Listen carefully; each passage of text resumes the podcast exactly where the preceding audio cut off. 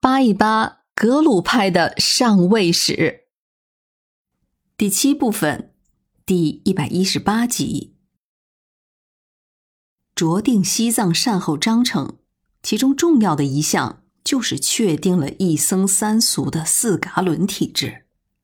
这一体制一直沿用了两百多年。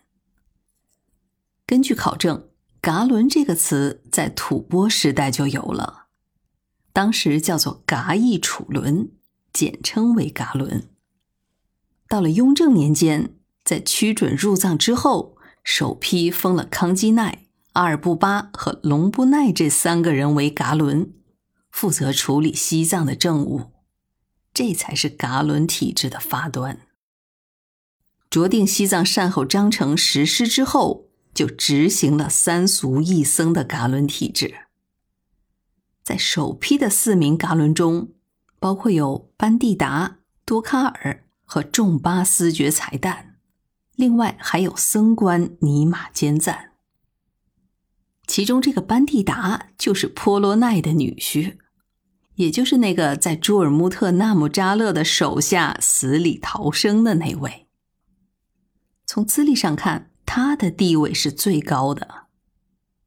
乾隆皇帝还曾经叮嘱过那位当时还在西藏主持整顿事务的四川总督策棱，让他可不要去事事顺从班蒂达，以免这些贵族做大。只可惜。策棱并没能贯彻乾隆的意图，在以后，班蒂达的这个家族也就成了著名的多人家族，他们可是噶伦的常客。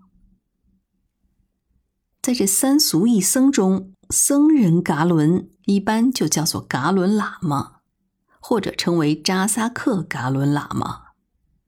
他们通常都是由那些很有名望和地位的僧人来担当的。在设立之初，是由僧人尼玛坚赞来充任。他在当时是七世达赖的进士堪布，曾经随着七世达赖出走礼堂，一直就陪伴在他的左右。由此可见，对于重回权力巅峰的七世达赖。他对于这个僧人噶伦是何等的重视。都说到这儿了，不妨就再多说几句。在后两任的僧人噶伦，一个是七世达赖经师的侄子，还有一位直接就是七世达赖自己的侄子。当然，他们都是格鲁派的僧人。不过，怎么样？有没有看出点什么端倪呢？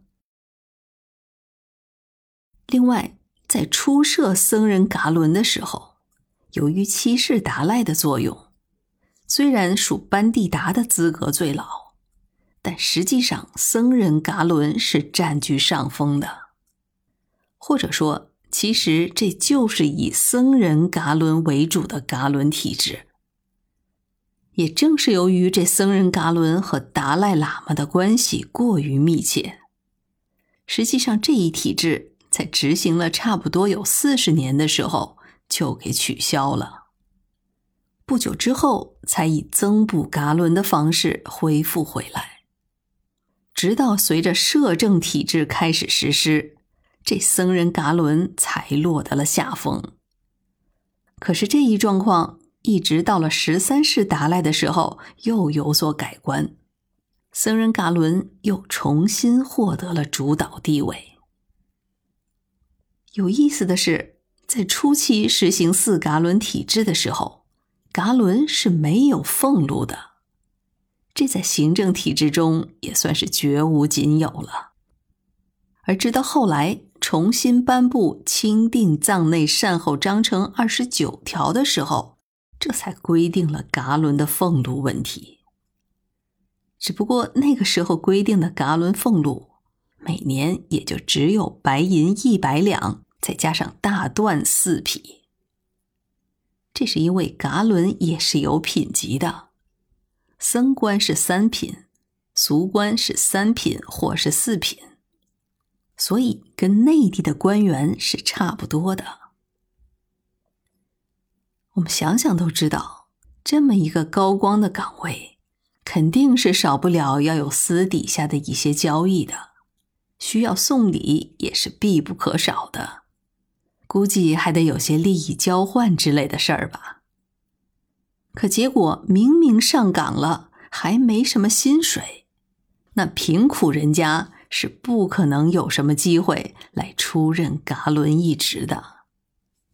事实也是如此，基本上嘎伦都是贵族出身，即便少有的那几个，也基本上都是达赖喇嘛的亲信。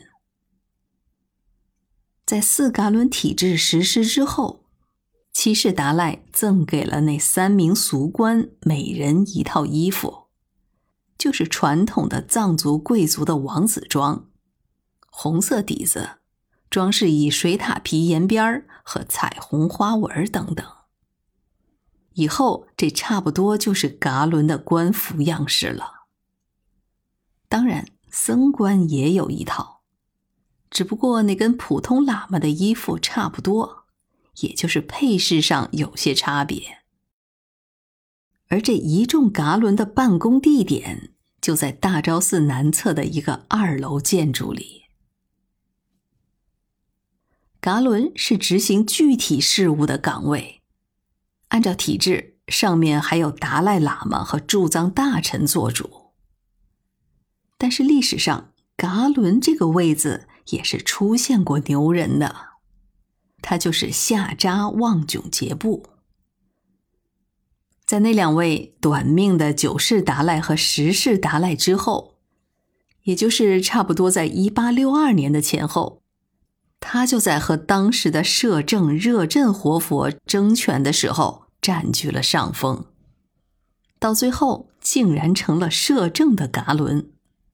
这在西藏历史上可是绝无仅有的，甚至他还获得了朝廷的默认，给了二品的顶戴花翎，最后还被封为了辅国公，这也是跟七世达赖的父亲是一个待遇的。顺便再说一下，他们夏扎家的宅院可是非常有名的，那可是八廓街上著名的大宅。